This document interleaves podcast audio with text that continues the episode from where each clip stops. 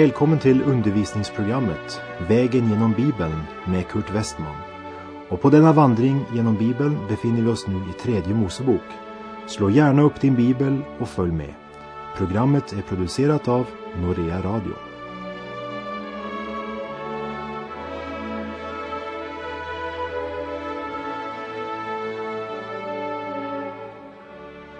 Vi har nu kommit till kapitel 17 i tredje Mosebok. Och det är speciellt två sanningar som fokuseras i det här kapitlet.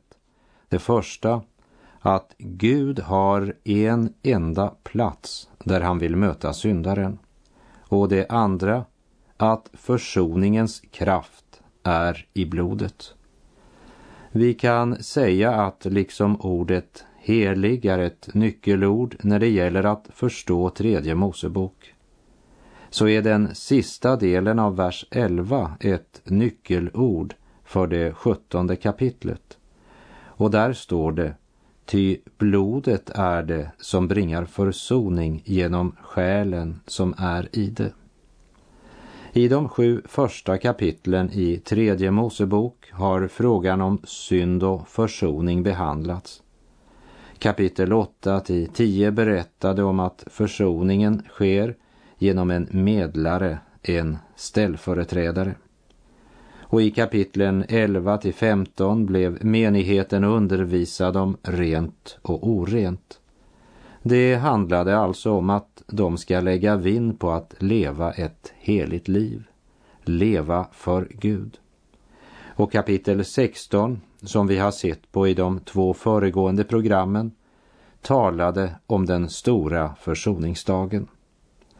Och därmed har vi kommit till avsnittet från kapitel 17 till och med kapitel 26 som innehåller lagar om helighet. Och det första kapitlet i den avdelningen poängterar alltså starkt att det är en plats där syndaren kan möta Gud och att försoningens kraft är i blodet. Det talar också om att hela vårt liv ska tillhöra Herren. Vi läser i tredje Mosebok kapitel 17, verserna 1 och 2. Och Herren talade till Mose och sade Tala till Aron och hans söner och alla Israels barn och säg till dem Detta är vad Herren har befallt och sagt. Det gäller alltså inte bara Mose och Aron men också Arons söner och hela Israels nation. Det griper in på det rent personliga planet. I kapitel 11 talade han om rent och orent och här ger Gud bestämmelser angående hur de skulle äta de rena djuren. Hans folk skulle leva annorlunda än de hedniska folken som bodde runt omkring. Och som vi ska se i vers 3 i nästa kapitel, kapitel 18, så repeteras det igen. Vi läser vidare här i kapitel 17, verserna 3 till och med 6. Om någon av Israels hus i lägret eller utanför lägret slaktar ett fäkreatur eller ett lamm eller en get utan att föra fram djuret till uppenbarelsetältets ingång för att bära fram det som en offergåva åt Herren framför Herrens tabernakel, så ska detta tillräknas den mannen som blodsskuld. Ty blod har han utgjutit, och den mannen skall utrotas ur sitt folk. Därför skall Israels barn föra sina slaktdjur som de brukar slakta ute på marken fram till Herren, till uppenbarelsetältets ingång, till prästen och där slakta dem som tackoffer åt Herren. Och prästen ska stänka blodet på Herrens altare vid ingången till uppenbarelsetältet och förbränna fettet till en välbehaglig lukt för Herren. Den här lagen har alltså ingenting att göra med de ceremoniella gudstjänsterna eller offren som skulle frambäras. Men det handlar om det som Guds barn skulle äta. Också till sina måltider skulle de inbjuda Gud. På det här sättet ville Gud hindra avgudstyrkan att börja prägla måltiderna. För måltiderna var en viktig del av familjelivet. Och bestämmelsen är mycket klar om någon slaktar utan att föra fram djuret till uppenbarelsetältets ingång. Det betyder att om ett fäkreatur eller ett lamm eller en get skulle slaktas så måste det föras fram till ingången av uppenbarelsetältet. När det gäller tabernaklets ingång så ska vi repetera något ifrån Andra Moseboks 26 kapitel där tabernaklet och dess ingång beskrivs. Andra Mosebok 26.31 Du skall också göra en förlåt av mörkblått, purpurrött, rosenrött och tvinnat vitt garn. Också färgerna i förhänget vid ingången till tabernaklet har sin klara symboliska betydelse. Det vita talar om renhet, om Guds helighet och fullkomlighet. Purpur eller det scharlakansröda symboliserar det kungliga. Det var ju därför man la en scharlakansröd soldatmantel på Jesus som skulle erinra om den kungliga purpurn. Så purpurfärgen symboliserade det kungliga. Det rosenröda eller blodröda färgen, det pekar på överste prästens gärning. Och den mörkblå är trofasthetens eller profetens färg. Blått som himlen och som talar om honom vars ord står fast. Det han säger, det sker. Så förkunnar det vita, det purpurröda, det rosenröda och det mörkblå om honom som profeterna vittnade skulle komma. Frälsaren som Gud utlovat som skulle vara helig, konung, överste präst och profet. Och nu var detta den enda ingången, enda öppningen in till tabernaklets förgård och vidare in i det heliga och det allra heligaste. Ingången eller Förhänget med alla sina färger talar alltså om Kristus som den helige, som konung, som överste präst och profet och som den enda ingången, enda öppningen in till gemenskap med Gud. Tabernaklets ingång är alltså en bild på Jesus Kristus. Jesus själv sa i Johannes 10, Tro mig, det är som jag säger, jag är dörren in till fåren. Och i Johannes 14, ingen kommer till Fadern utom genom mig. Allt i tabernaklet förkunnar Jesus Kristus. Till och med den riktning som tabernaklets ingång var vänt emot, mot öst. Som det står uttryckt i fjärde Mosebok 2, vers 3 på framsidan österut skall Juda slå läger under sitt baner. Och i fjärde Mosebok 34.15 talas det om att österut är mot solens uppgång. Österut betydde alltså mot soluppgången. Så hela tabernaklets gudstjänst pekar fram mot soluppgången. I Malaki kapitel 4 och vers 2 säger profeten, men för er, ni som fruktar mitt namn, ska rättfärdighetens sol gå upp med läkedom under sina vingar. Det är en profetia om Jesus Kristus, Messias, Guds son. Och med det som bakgrund förstår vi bättre Guds bestämmelse som är mycket klar skulle ett fäkreatur eller ett lamm eller en get slaktas så måste det föras fram till ingången av uppenbarelsetältet, fram till den öppning som är den enda dörren in till gemenskap med Gud. Och som vi sa här i kapitel 17 handlar det inte om själva gudstjänsten eller de rituella offren som ska bäras fram. Men det handlar om det djur som Israels barn skulle slakta för att använda som föda. Så vad kapitlet säger är att hela livet tillhör Herren. Gudstjänst eller vardag. Rituella ceremonier eller djur som bara slaktas för matens skull.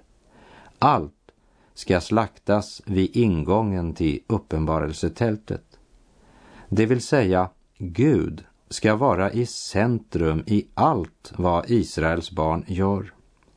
Eller som det är uttryckt i det nya testamentet i Kolosserbrevet 3, vers 17. Låt allt vad ni gör i ord eller handling ske i Herren Jesu namn och tacka Gud Fadern genom honom. Absolut allt som skulle slaktas skulle föras fram till uppenbarelsetältets ingång.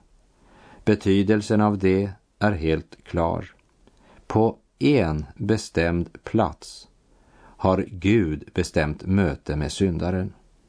Uppenbarelsetältets ingång pekar på Kristi person. Kopparaltaret som är det första du möter när du går in genom denna ingång är en bild på Golgataverket. Och den som förkastar den mötesplatsen, han fäller domen över sig själv eftersom han trampar Guds krav under sina fötter. Det är det viktigt att ha klart för sig. De fem första verserna i tredje Moseboks sjuttonde kapitel talar om detta.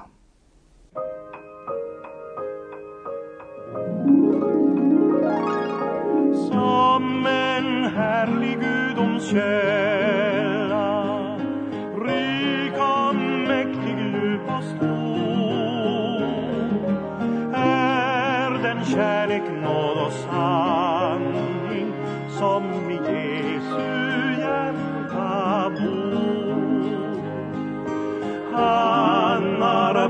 Herre, porten så att jag kan komma in.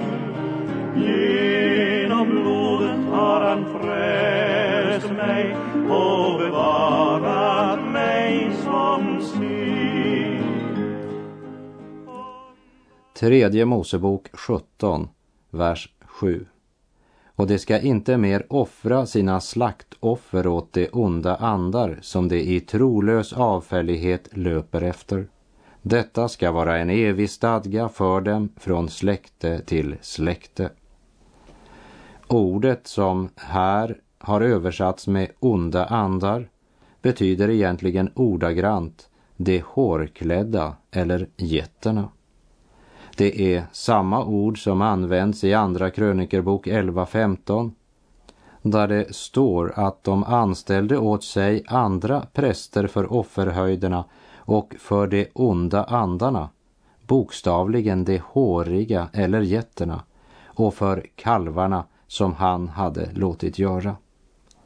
Avsnittet i Andra krönikebok 11 berättar hur Jerobeam drev bort leviterna från deras tjänst som Herrens präster och hur han anställde andra präster som förrättade gudstjänst med de getter och de kalvar han låtit göra och som Jerobeam alltså gjorde till centrum för tillbedjan och han fick på så sätt hela Israel att synda mot Herren.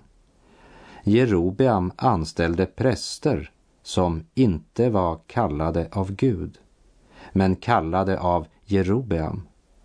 Präster som gjorde tjänst för att tjäna härskaren Jerobeams vilja och för att själva tjäna på det.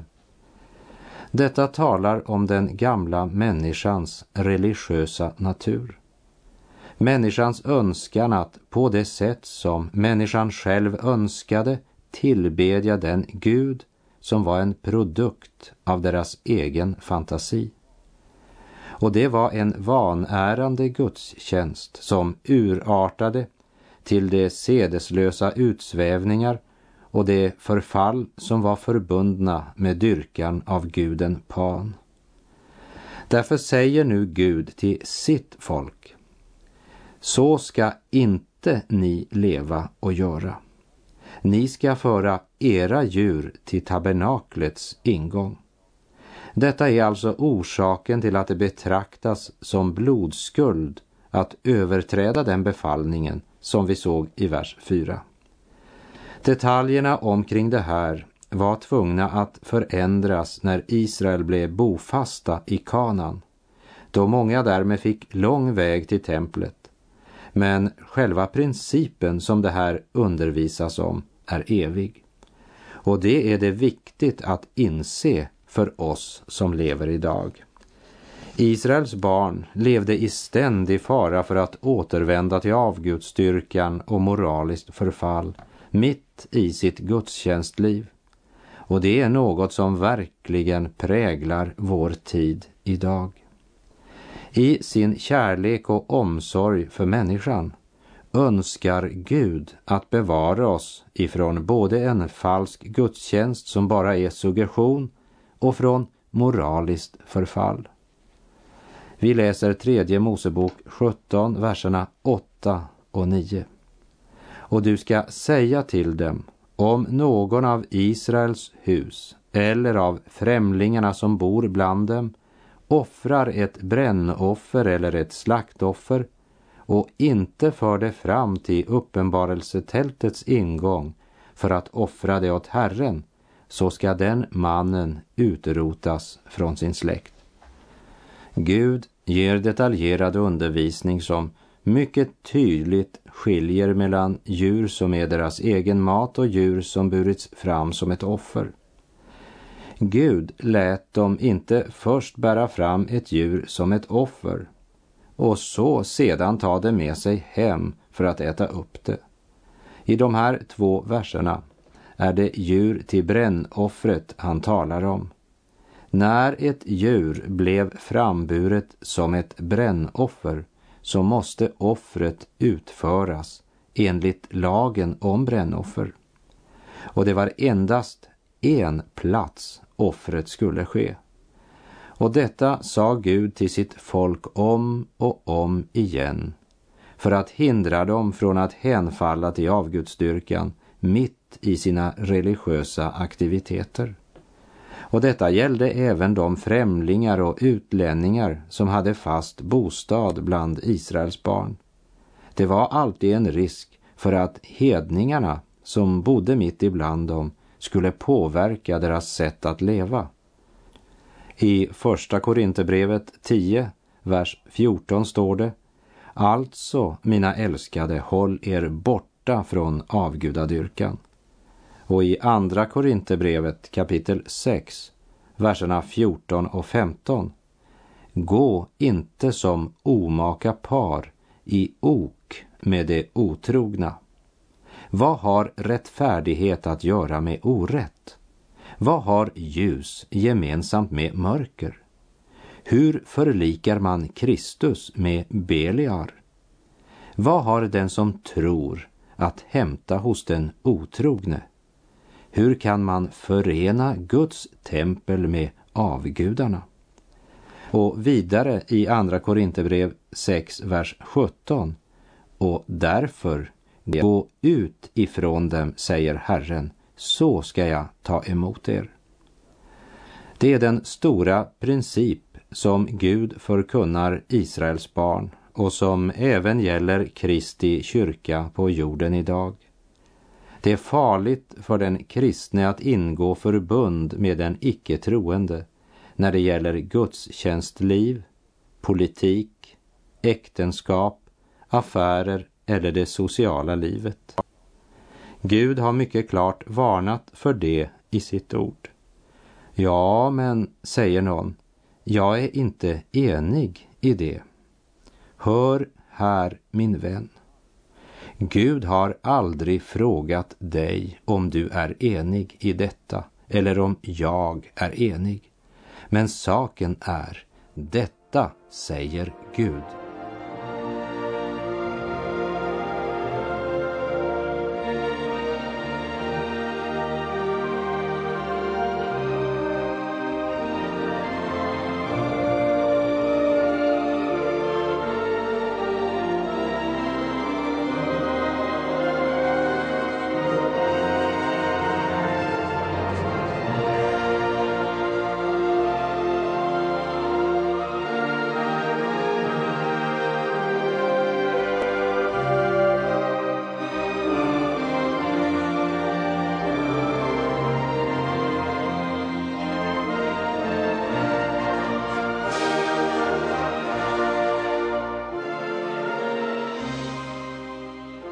Tredje Mosebok kapitel 17, verserna 10 och 11.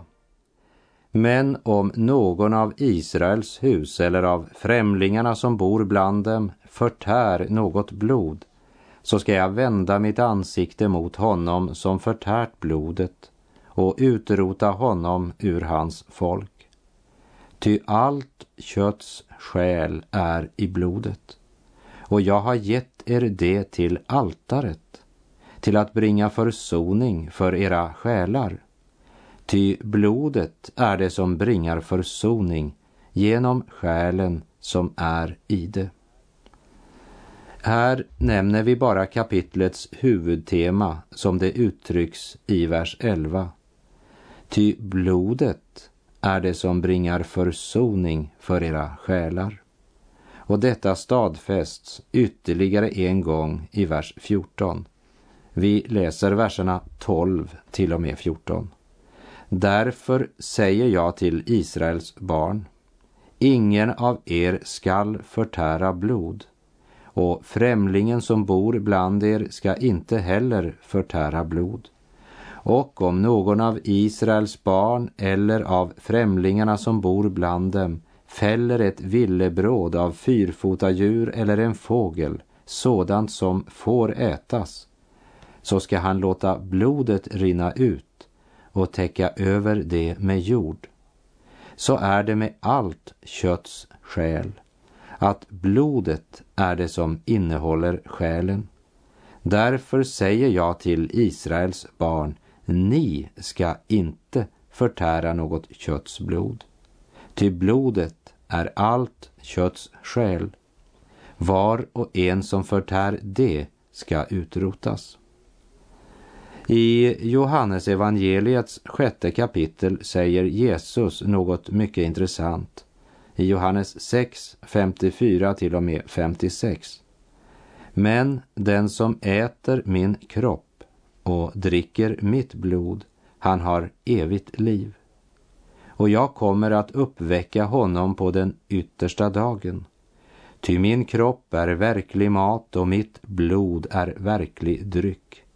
Den som äter min kropp och dricker mitt blod, han förblir i mig och jag i honom. Kroppens liv är i blodet. Därför säger Jesus att vi i tro ska ta emot hans blod som utgavs för våra synder så att vi kan ta emot liv. Jesus utgav sitt blod. Han gav sitt liv. Livet är i blodet. Det är en stor och evig sanning och det förklarar varför Abels offer var bättre än Kains. Det är blodet som är en försoning för själen. Men efter att Jesus hade sagt detta så står det i Johannes 6.60 och följande att många lärjungar sa att det var ett hårt tal. Vem står ut med att höra honom, sa de flesta. Man tyckte att detta tal var opassande, ja, motbjudande. Jesu blod är det enda som kan tvätta en syndare ren. Det är inget motbjudande eller otäckt med blodet. Det som är motbjudande, det är vår synd. Och det enda som kan tvätta dig och mig ren från våra synder, det är Jesu blod. Och detta blod ropar just nu till dig. Eller som min hustru så ofta sjunger. Det röda blodsdroppar från Golgata ropar om nåd och om frälsning för dig. Du syndare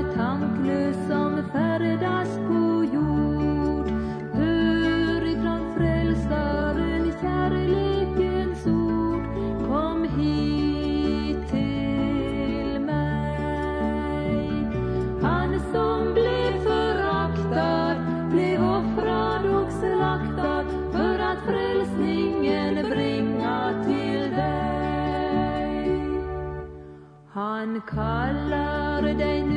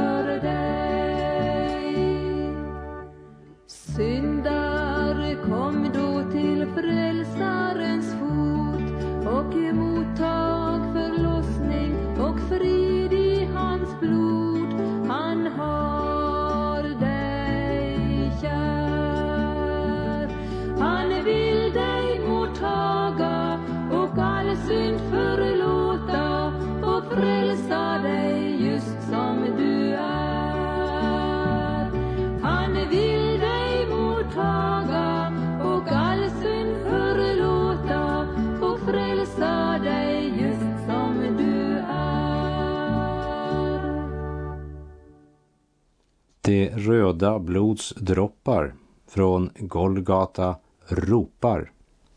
Det ropet är inte alltid lika lätt att höra i en stressad värld full av så många ljud och så många som ropar och lockar. Men jag vill gärna säga att i de här programmen så hänvänder jag mig till dig. Och när jag säger dig, då tänker jag inte först och främst på om du är en kristen eller om du ännu inte är en kristen. Men jag talar till dig som känner en längtan efter Gud. Och om du inte har den längtan, då ska du be att få den, för det är ingen av oss som har den längtan av naturen. Men om vi inte får den längtan, så är vi faktiskt förlorade medan vi lever. Det är ett rop som försöker nå dig idag. Det är de röda blodsdroppar från Golgata som ropar om nåd och om frälsning för dig. Och så är det din sak att ta emot det eller förkasta det. Att ta emot eller förkasta frälsningens erbjudande. Och med det så vill jag säga tack för den här gången. På återhörande. Herren vare med dig. Må hans välsignelse vila över dig. Gud är god.